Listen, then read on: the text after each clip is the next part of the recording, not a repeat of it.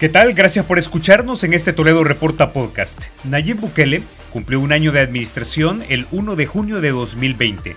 Fue una elección sumamente inusual porque llevamos 35 años con presidentes que han tenido o han pertenecido a un partido político en el momento de la elección y no a un partido prestado o adoptivo como fue Gana para el presidente Bukele.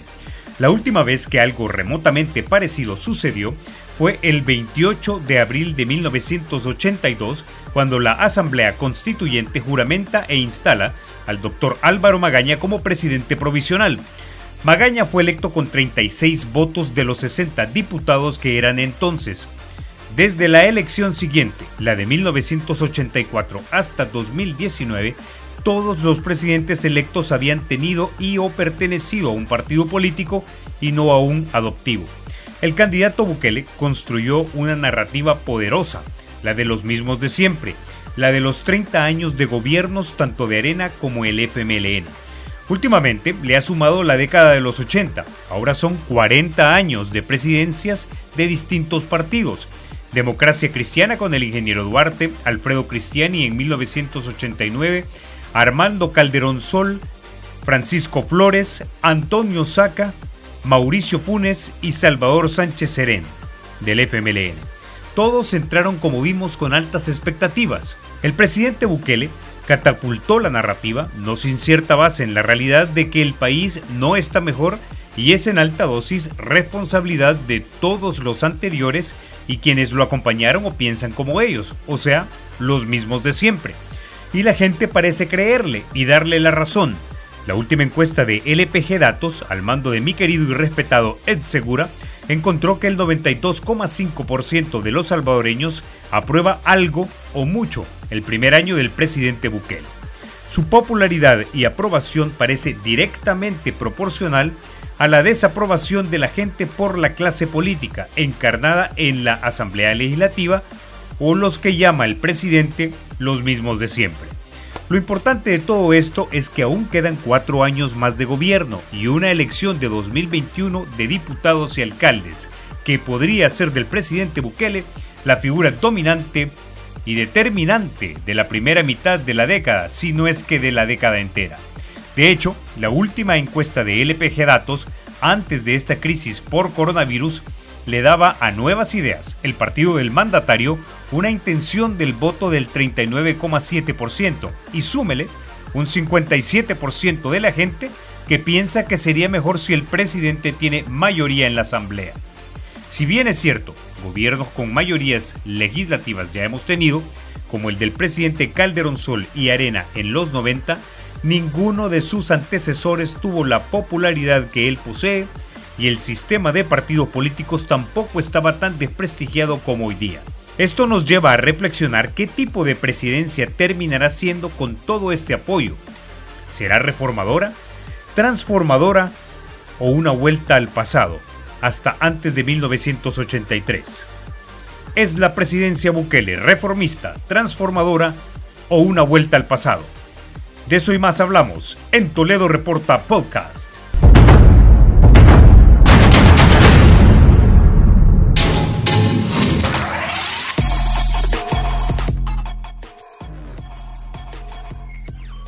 Bueno, este día nos acompaña don Dagoberto Gutiérrez, él es el comandante Logan, ex miembro del eh, FMLN histórico y analista político, también intuyo simpatizante de la administración del presidente Bukele. Don Dago, como siempre, es un placer verlo y bienvenido a Toledo Report. Un abrazo, Carlitos. Bueno, don Dago, estamos enfrente de una nueva transición política fundamental en la República de El Salvador. No, porque históricamente hay transición cuando es derrotado el orden anterior y se inicia la construcción de un nuevo orden.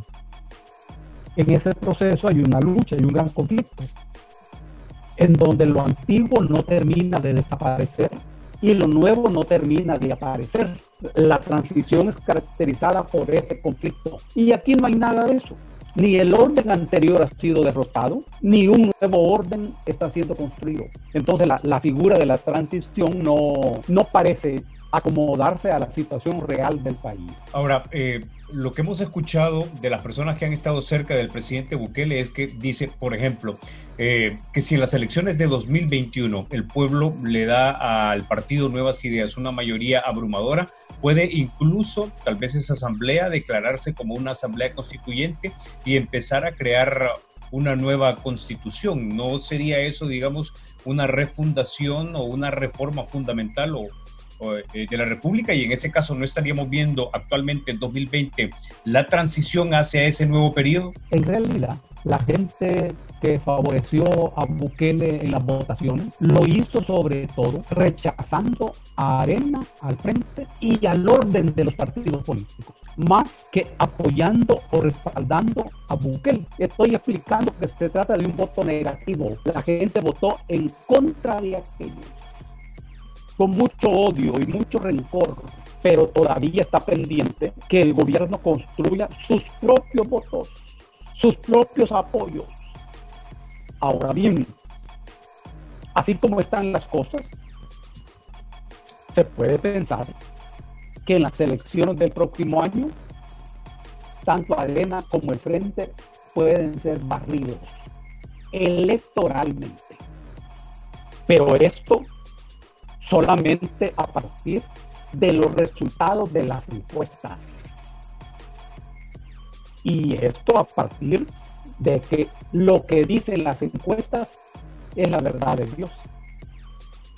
Y no siempre ocurre así. Ahora, eh, eso es interesante porque eh, por todo lo que, todas las, todos los símbolos, digamos, si, leemos como símbolos las actuaciones del presidente Bukele, da la impresión que él quiere romper con, eh, con ese orden que fue básicamente instalado o establecido por ustedes cuando fueron FMLN histórico junto con el gobierno representante de la oligarquía a través del Partido Arena en los acuerdos de paz. Es decir, él, por ejemplo, ha dicho abiertamente eh, a través de su tweet eh, eh, personal que las decisiones en la República no se pueden basar, por ejemplo, sobre la opinión de cinco personas, es decir, de la Sala de lo Constitucional, una, una institución que al margen de quien esté conformándola es una institución creada en la Constitución de 1983 y imagino yo refrendada también en, en los acuerdos de paz, pues no se eliminó. Tal vez se creó un mecanismo diferente para elegir a sus magistrados. Entonces, leo ese signo, por ejemplo, leo el signo de que él no quiso ir a la asamblea, o, perdón, no a la asamblea, bueno, sí, en efecto, no quiso ir a la asamblea a revidir el informe del primer año y luego se juntaron obviamente la emergencia de la pandemia, la emergencia de, de la tormenta Amanda, luego ha llamado a los diputados una serie de diferentes nombres, ¿no?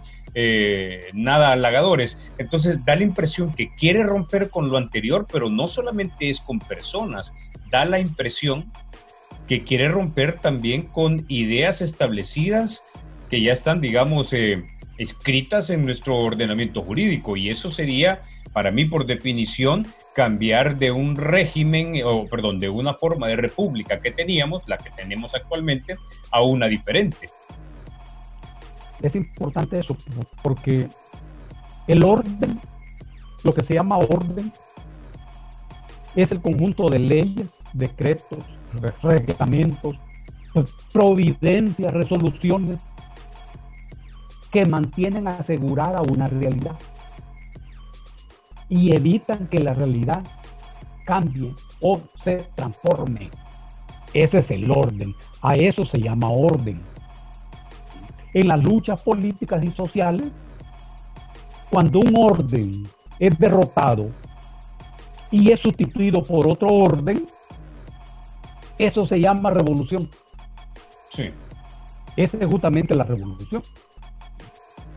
Y hasta ahora nada indica en la, en la conducta de Bukele que él sea un revolucionario.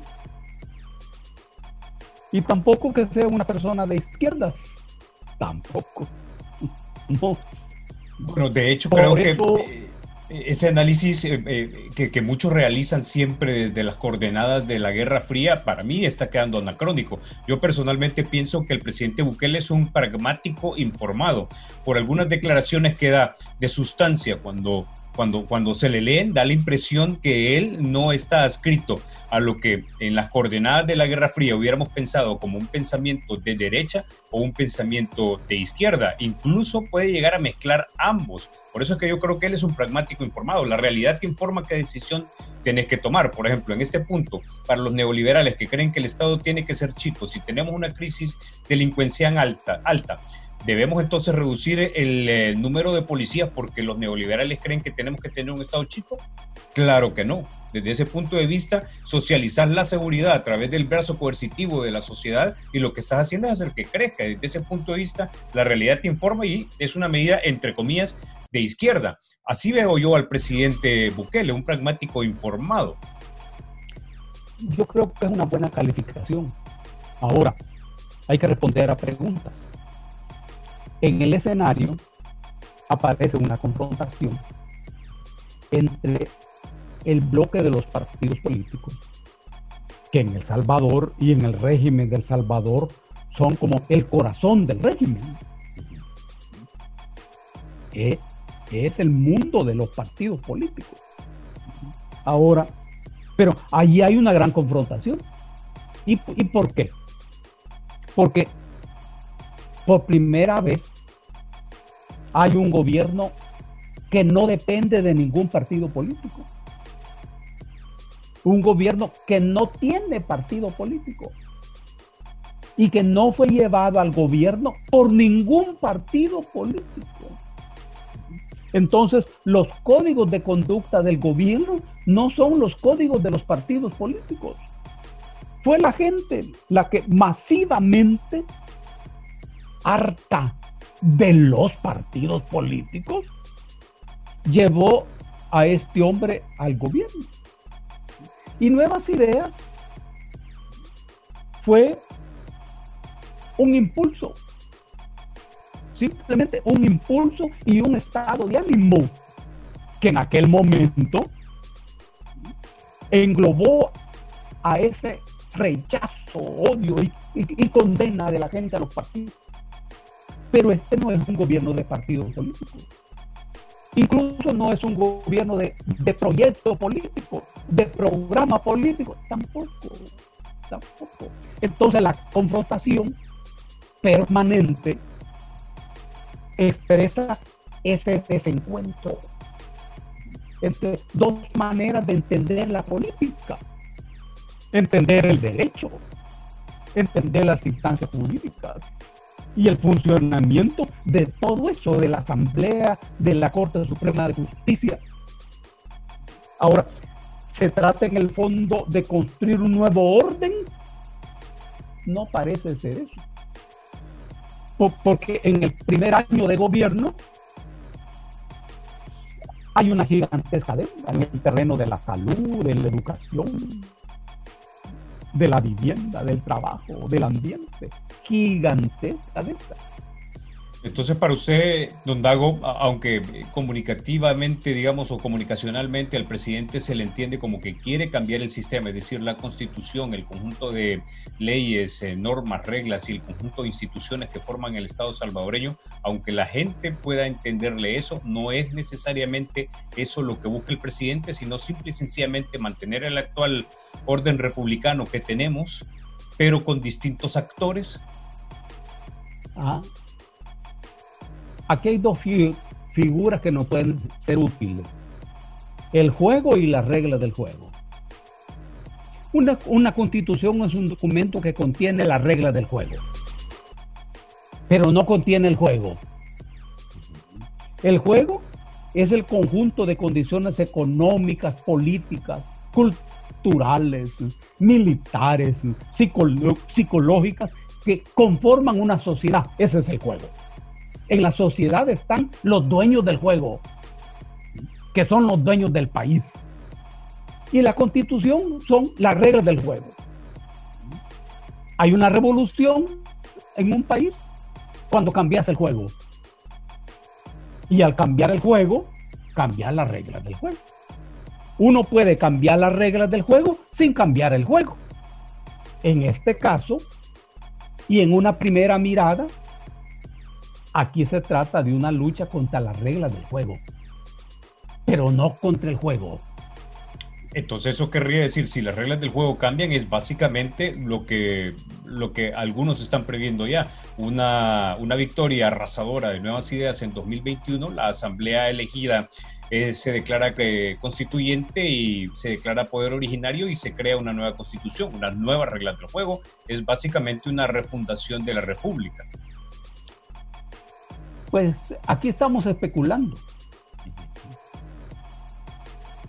Aquí no se está hablando mucho de eso. No se está hablando mucho de eso. El juego conviene al grupo que hoy está en el gobierno. ¿Cómo se define el grupo que está en el gobierno? Se define como pequeña burguesía empresarial. Todos pertenecemos a una clase social y a otras cosas, pero sin falta una clase social. Y este origen define nuestra manera de ver y entender el mundo. Viene de allí. Ahora bien, en el gobierno está hoy una pequeña burguesía empresarial, así se llama, que tiene relaciones. Tiene relaciones, por ejemplo, con el bloque dominante. Se reunieron hace poco, llegaron 12 de ese bloque dominante, de que son los dueños del país. Parece ser que con ese bloque tiene buenas relaciones. Esta ubicación clasista explica la conducta política. La gente de los partidos políticos obstaculiza porque no tiene los mismos códigos de los partidos. El gobierno no es de partido. No. Y eso genera el choque.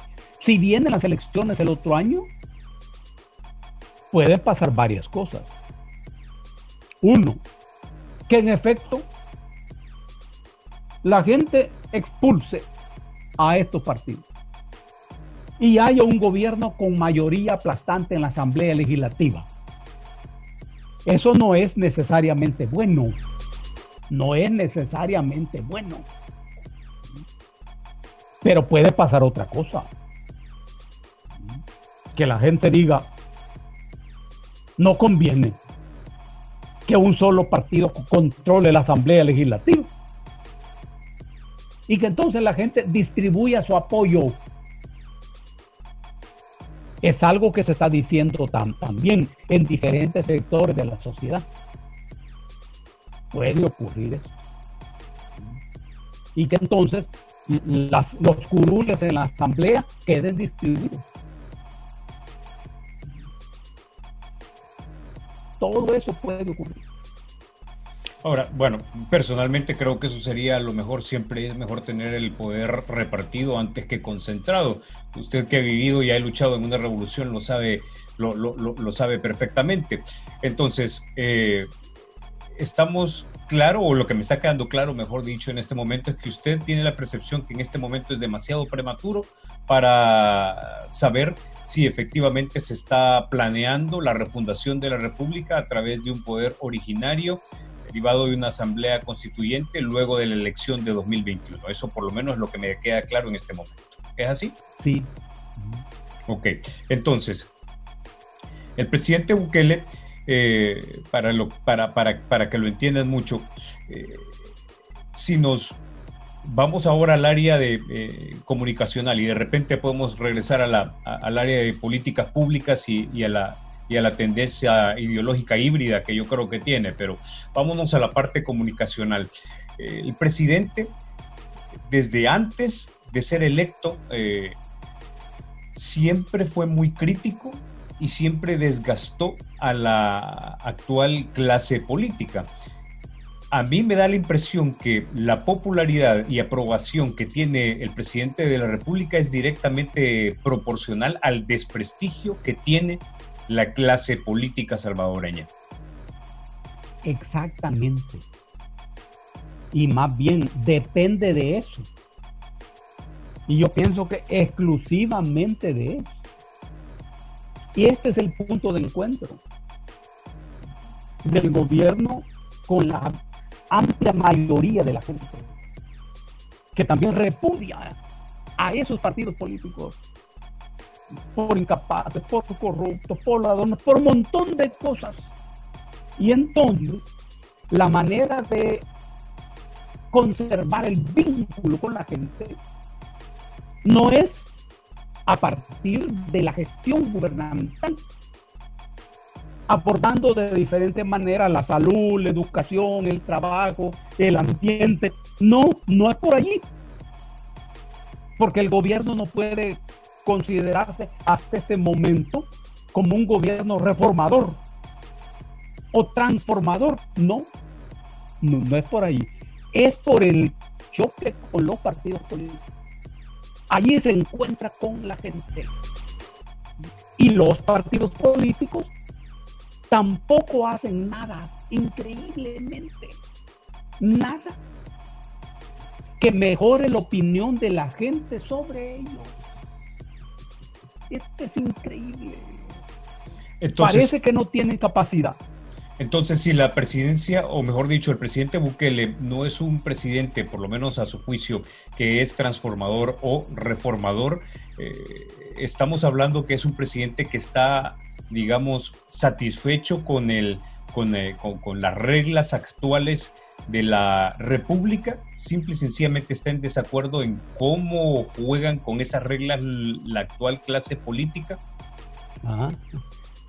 Esa es una variante de la cuestión. Porque yo puedo estar en desacuerdo con las reglas y en acuerdo con el juego, que se juega con esas reglas o puedo estar en desacuerdo con la manera en que se usan las reglas. Eso es cierto. Es una variante muy importante. Y entonces no habría resistencia ni oposición a las reglas, sino a la manera como se usan. Y sería entonces una cosa mía. Lo cierto es que el presidente de la República no puede ser considerado subversivo. No, porque la subversión es la conducta humana orientada a la transformación de la vida, al mejoramiento de la vida. Por ejemplo, cuando alguien consigue un buen trabajo, esa es una decisión subversiva. Cuando alguien se matricula para estudiar una carrera o una profesión. Eso también es subversivo. Porque eso está orientado a transformar y mejorar la vida. Lo subversivo está relacionado con todos los órdenes de la vida del ser humano, incluido lo político. Que lo político es la lucha, la actividad del ser humano por mejorar su vida. ese, eso es lo político, justamente lo político. Por eso los griegos consideraban que cuando una persona no participa en política, es decir, en las actividades que buscan el mejoramiento de la vida en su comunidad, en su polis, era declarado idiota y era condenado a muerte, porque consideraban que todos deben participar en política. Y si mi comunidad es invadida, por ejemplo, yo debo incorporarme a la defensa de esa comunidad. Esa es la política. Si yo no participo en esto, no participo en política. Y entonces soy inútil. Y, me condenan a muerte. Ven la cosa. Ahora, yo puedo participar para mejorar mi vida, que esa es la supresión. Ahora, entonces estamos en el eh, supuesto de que el presidente Bukele, en este momento de la conversación, estamos en el supuesto de que el presidente Bukele está de alguna manera eh, más o menos de acuerdo con, el estado de la, de la República, de, las reglas, y que no pretende eh, cambiarlas, sino simplemente que haya un cambio de actores. O sea, estaríamos entonces ante un, bueno, bajo este supuesto, un reconocimiento tácito de que lo que se hizo durante la guerra y en la discusión de los acuerdos de paz para refundar la República no es algo que pueda ser fácilmente desdeñado. No, yo pienso que él está, de acuerdo en el juego y quizás de acuerdo en las reglas también. pero no en la manera como se usan las reglas. No, que, no creo que haya desacuerdo en, esto.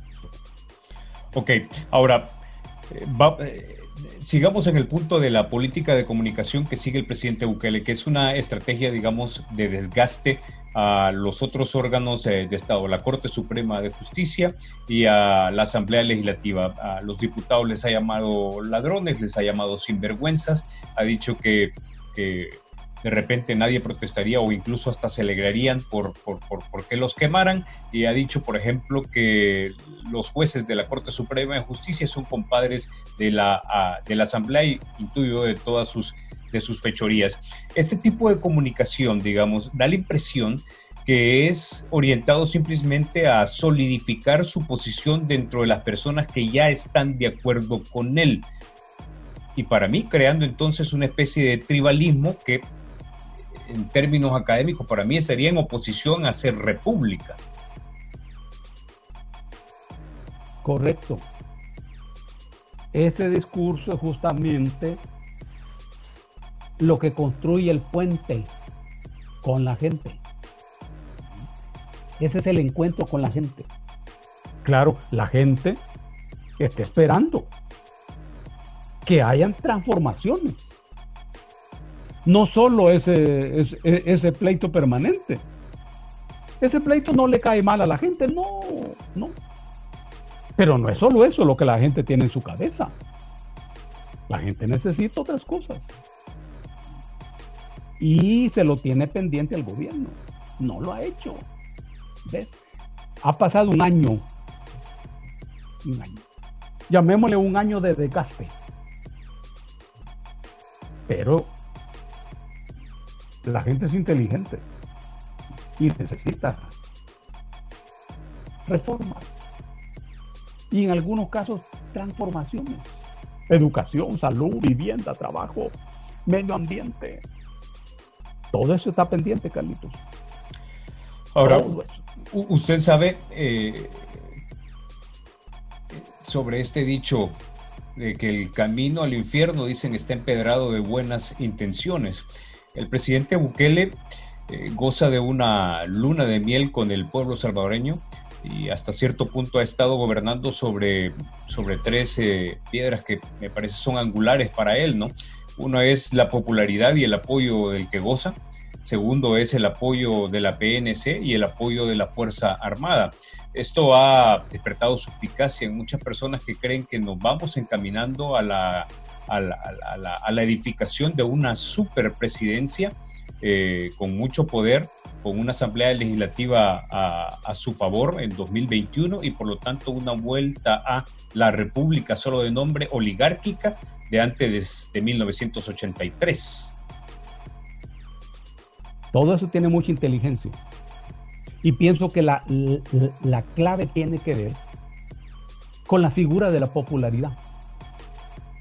En este caso, la popularidad se expresa en las encuestas. Ahora, ¿y qué es la popularidad? La popularidad es una construcción ideológica basada en la radio, en la prensa, en la televisión. Si yo salgo todos los días en la televisión, la gente me conoce. Yo tengo popularidad. Es la popularidad, por ejemplo, de Cristiano Ronaldo, o de Messi, o de otro futbolista, o de otro deportista o artista de la radio o la televisión o del cine. Esa es la popularidad.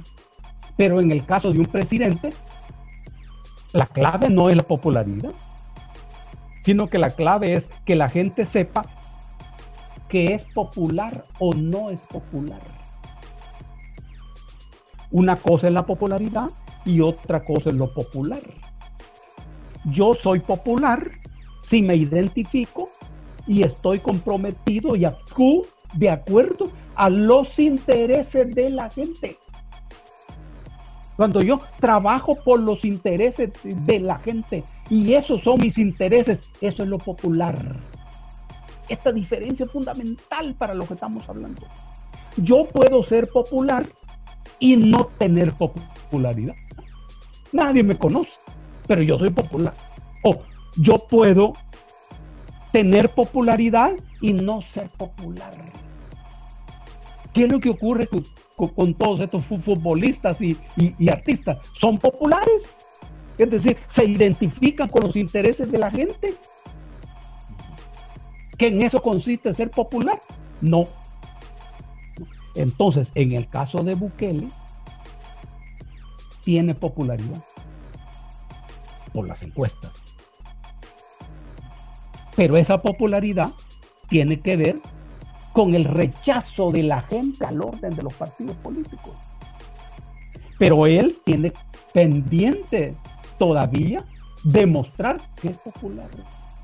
Ahora, Y, ahí nos metemos ya en el área de políticas públicas y la capacidad que tengas para, para poderlas hacerlas efectivas, es decir, la capacidad de gestión.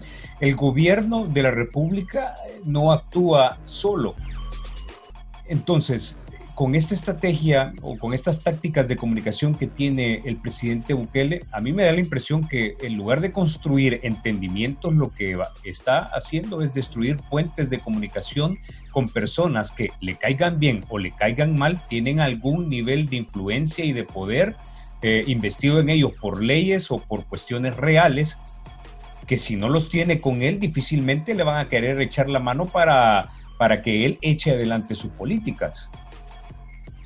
Correcto. Ocurre que en la lógica de la constitución, que las constituciones políticas son especie de proyectos políticos, son proyectos políticos concertados y acordados en un determinado momento. La lógica de la constitución establece la lógica del acuerdo y de la negociación en el gobierno los tres órganos fundamentales del gobierno deben negociar. Este es el principio jurídico, deben negociar.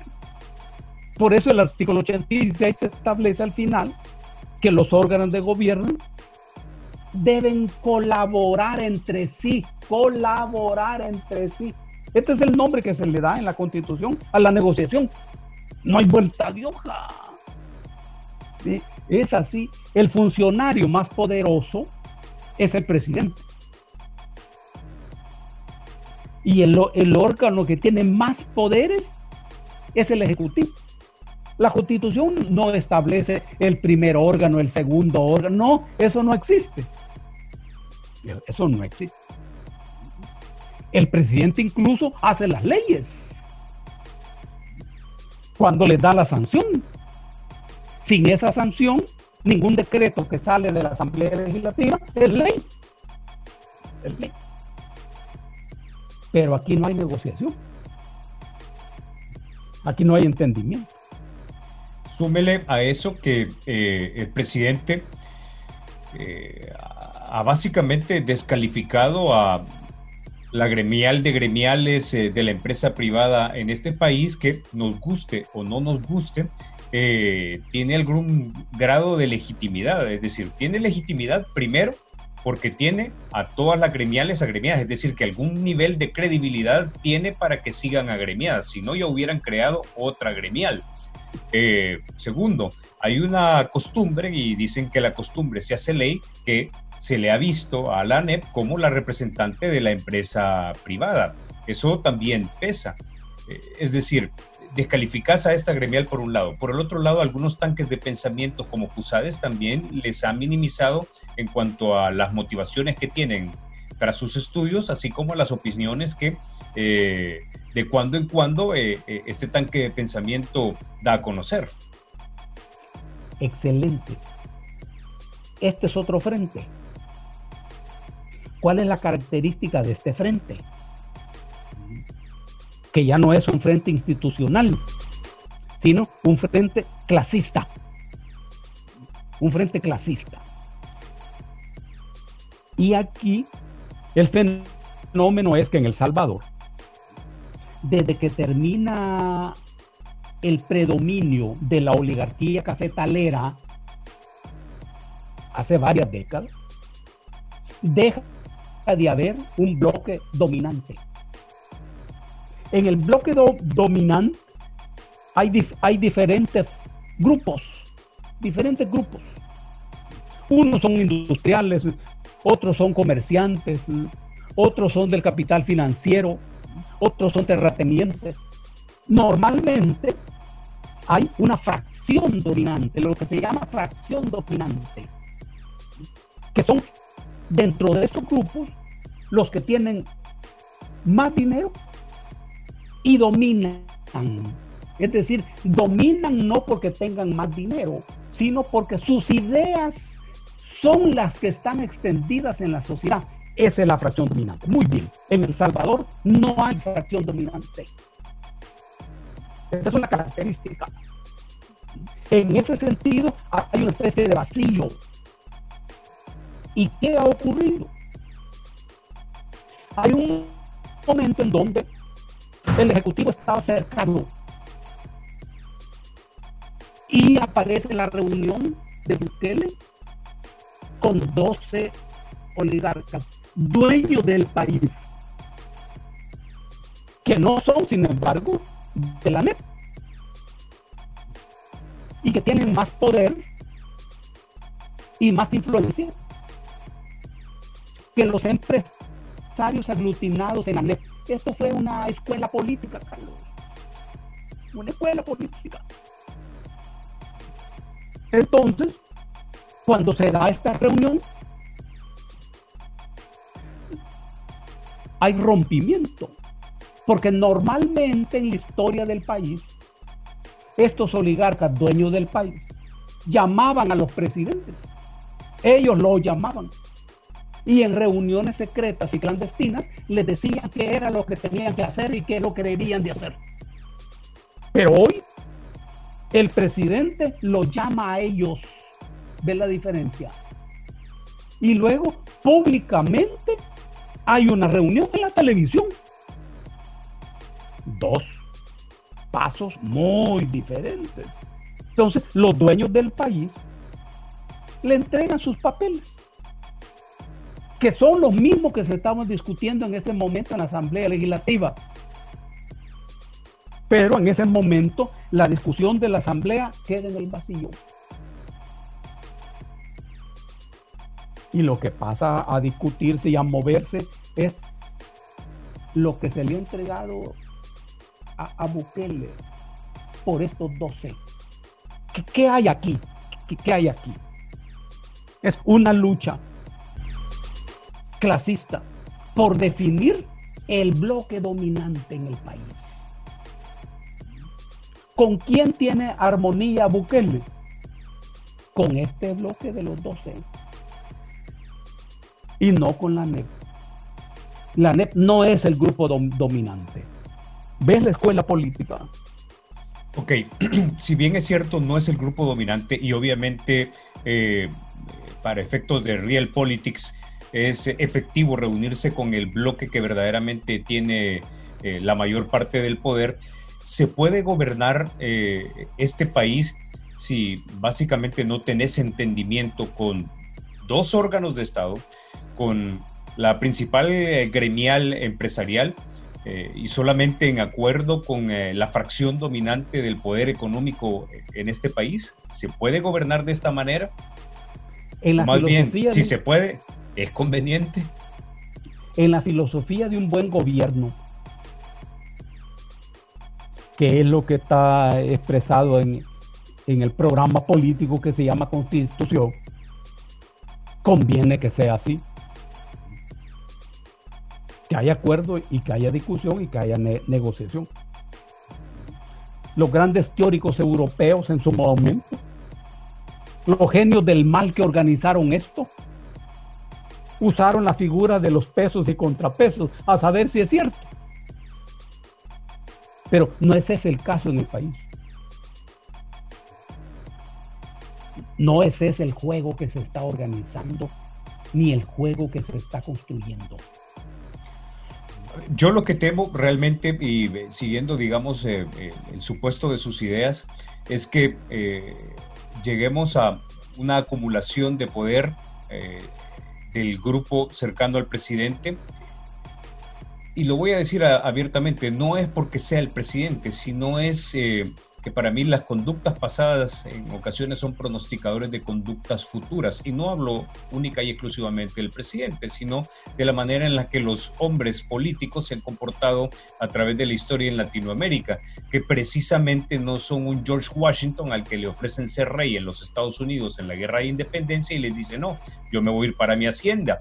Eh, acá acumulación de poder ha, hecho proclives a los hombres que la detentan a querer ser eh, permanentes, dictator in perpetuum, creo que le dijeron a César en su momento, ¿no?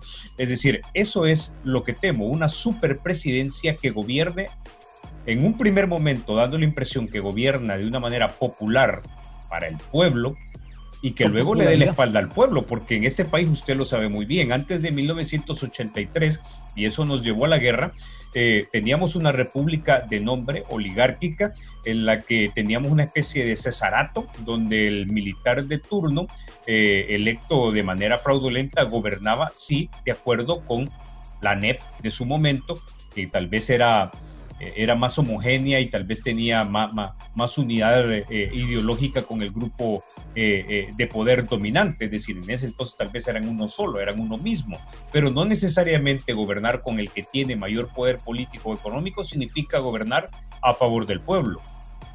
Exactamente. Ese es justamente el dilema.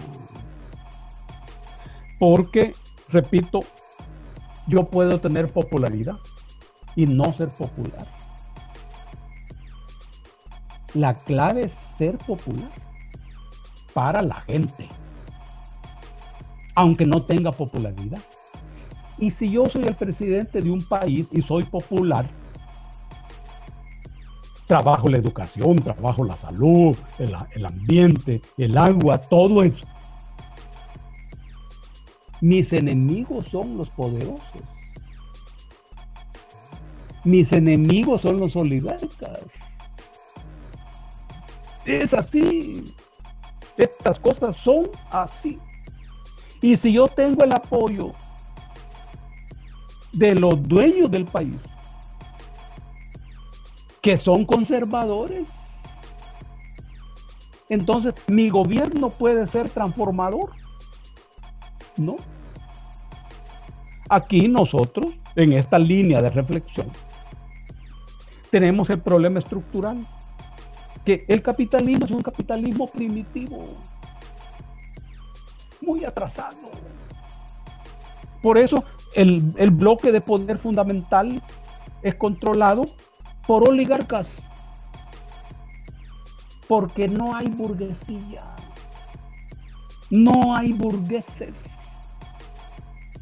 Yo no soy amigo de los burgueses ni de los oligarcas pero con una cabeza histórica, uno sabe que un burgués puede estar interesado en las transformaciones, porque el capitalismo para desarrollarse necesita transformación.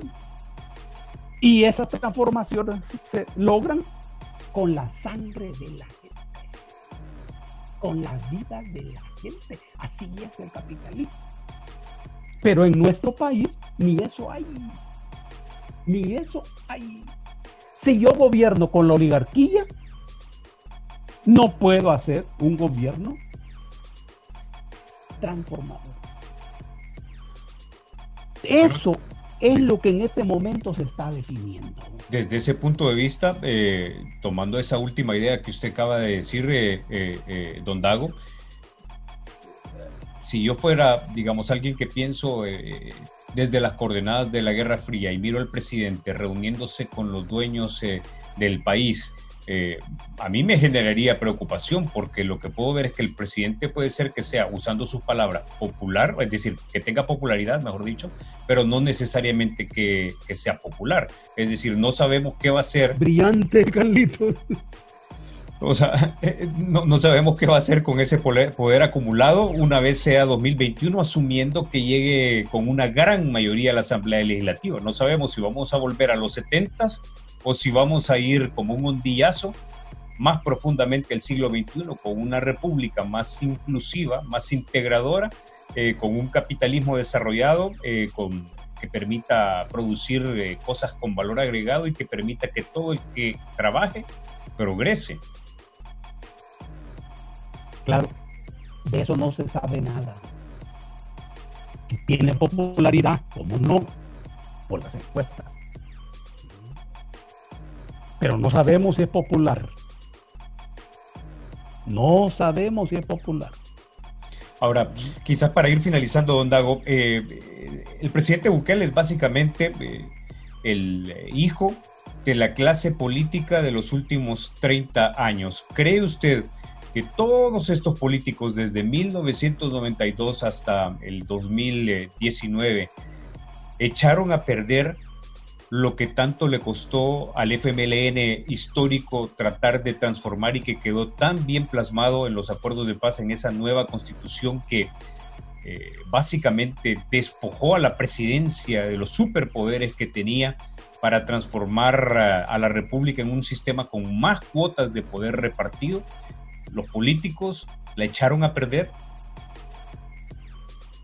La guerra de los 20 años que es la guerra popular en la que nosotros participamos,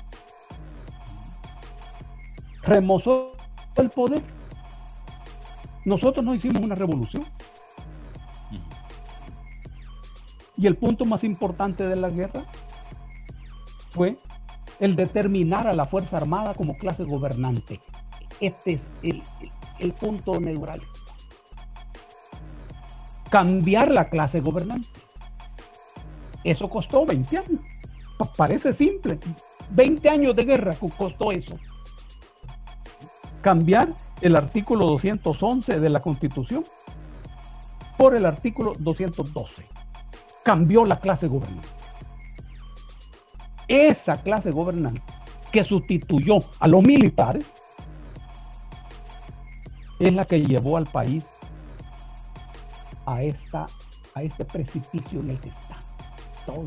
Y el FMLN, el partido FMLN, no el FMLN guerrillero, sino que el partido FMLN fue parte de todo ese proceso de hundimiento del país en el hoyo en el que está. En ese derrumbe de todos los valores aparece la figura de Bukele como expresión de esa descomposición y de esa ruina. Él no es gente de un partido político. Es cierto que pasó por el FMLN, en ese momento el FMLN ya no era una organización política y estoy hablando del partido FMLN. Porque entre nosotros, los partidos políticos no hacen política. ¿Ve qué tragedia? han renunciado a hacer política, aunque su nombre así lo indica, ¿verdad? Partido político, pero ya no hacen política. En el entendido de trabajar para mejorar las condiciones de las personas, me imagino. Claro, es que la política es esa. Pero entonces aprendieron a hacer negocios. Y cada partido político es una empresa que hace negocios el presidente es negociante, ¿verdad? A eso se ha dedicado siempre, tengo entendido. Eh, no sé si es buen negociante o mal negociante, no tengo idea. Pero entiendo que algo sabe de eso. Si se cambió la, clase gobernante eh, en, los acuerdos de paz y nos dieron la nueva constitución. Algo de lo que por lo que se le denuncia a esa clase gobernante que fueron los militares era básicamente que suprimieron las libertades eh, políticas, ese derecho a la autodeterminación y el libre desarrollo de la personalidad para nosotros poder pensar lo que sea que queramos pensar y cómo queramos vivir. Eh, pero hoy día, con, el estilo presidencial de, de, Nayib Bukele, da la impresión que no él directamente, pero tal vez sus seguidores en este tribalismo que nos manejamos, eh, se dan a la tarea hoy con medios más sofisticados, las redes sociales, el uso del Internet, de suprimir precisamente eh, eh, ese derecho a la autodeterminación y libre desarrollo de la personalidad de las demás personas, es decir, a disentir del presidente sin necesidad de decir solo porque disiento con el presidente en este punto no quiere decir que disiento con él en todo y solo porque disiento con él en este punto eso no me hace a mí el malvado de la historia del Salvador. Estamos en un punto clave, es el de la clase gobernante. Todo Estado tiene una clase dirigente y una clase gobernante. La clase, la clase dirigente es aquella cuyas ideas están en la cabeza de la gente. En ocasiones es la que tiene también más dinero y más capital, pero dirige, dirige. El poder económico no se convierte en poder político automáticamente, pero la clase gobernante es la que administra el poder de la clase dirigente.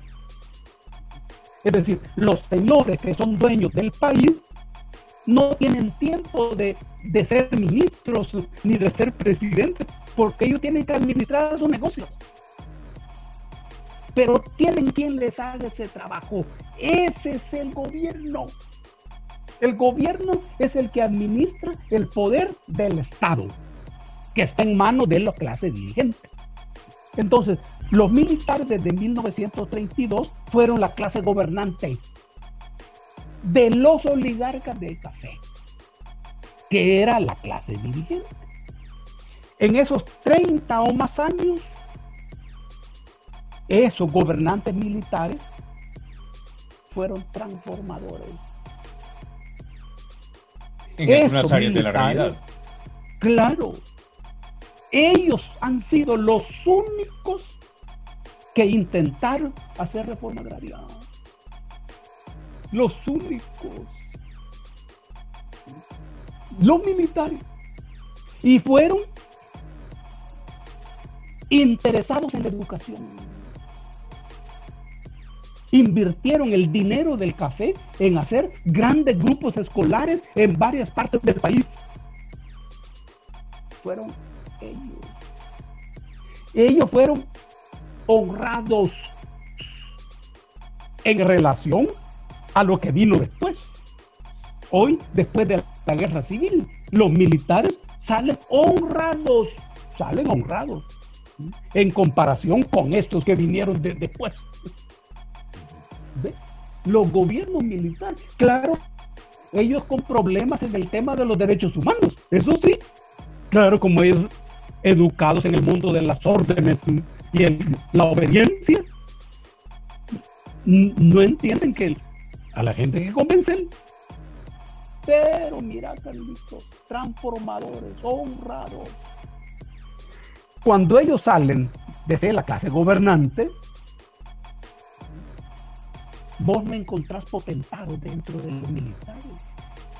Los que eran de, la clase gobernante, no hay potentados, no hay grandes millonarios. Y vino la nueva clase gobernante integrada por Arena, el FMLN y tecnócratas. Y vinieron los presidentes de esa nueva clase gobernante. Mira lo que pasó. Mira lo que pasó. ¡Qué desastre! Ok. Bueno, con esto. ese desastre es el actual presidente. Bueno, con esto. Construyéndose una nueva clase gobernante. Bueno, con esto me quedo entonces, eh, don Dago, llegamos al final de este Toledo Reporta, no me resta más que agradecerle y me quedo con la idea básicamente de que el presidente Bukele es hijo de todos los errores de, la clase política anterior que dilapidó lo bueno que se pudo haber creado en esos eh, eh, acuerdos de paz. Me quedo también con el hecho de que todavía es una interrogante de si el presidente Bukele será un reformador o un transformador y si no estamos en las vísperas de la refundación de la República con, un, con una peligrosa concentración de poder en una presidencia nuevamente. Con eso me Brillante conclusión, Calito. Bueno, me, me parece. Gracias, don Dago. Eh, como siempre es un placer conversar con usted y estaremos pendientes de todo lo que usted eh, escribe y todo lo que usted eh, dice a través de redes sociales y su programa que tienen en TVX. Así que pendientes ahí. Muchísimas gracias una vez más por haber estado en todo el reportaje.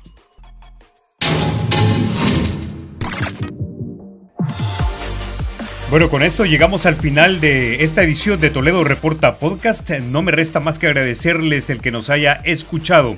Recuerde que nos puede encontrar en nuestras redes sociales a través del Facebook, del YouTube y también del Twitter. Nos encuentra como Toledo Reporta. La próxima semana regresamos con un nuevo Toledo Reporta Podcast. Nos puede escuchar a través de Anchor FM y también de Spotify. Recuerde, porque la República es de todos hay que cuidarla.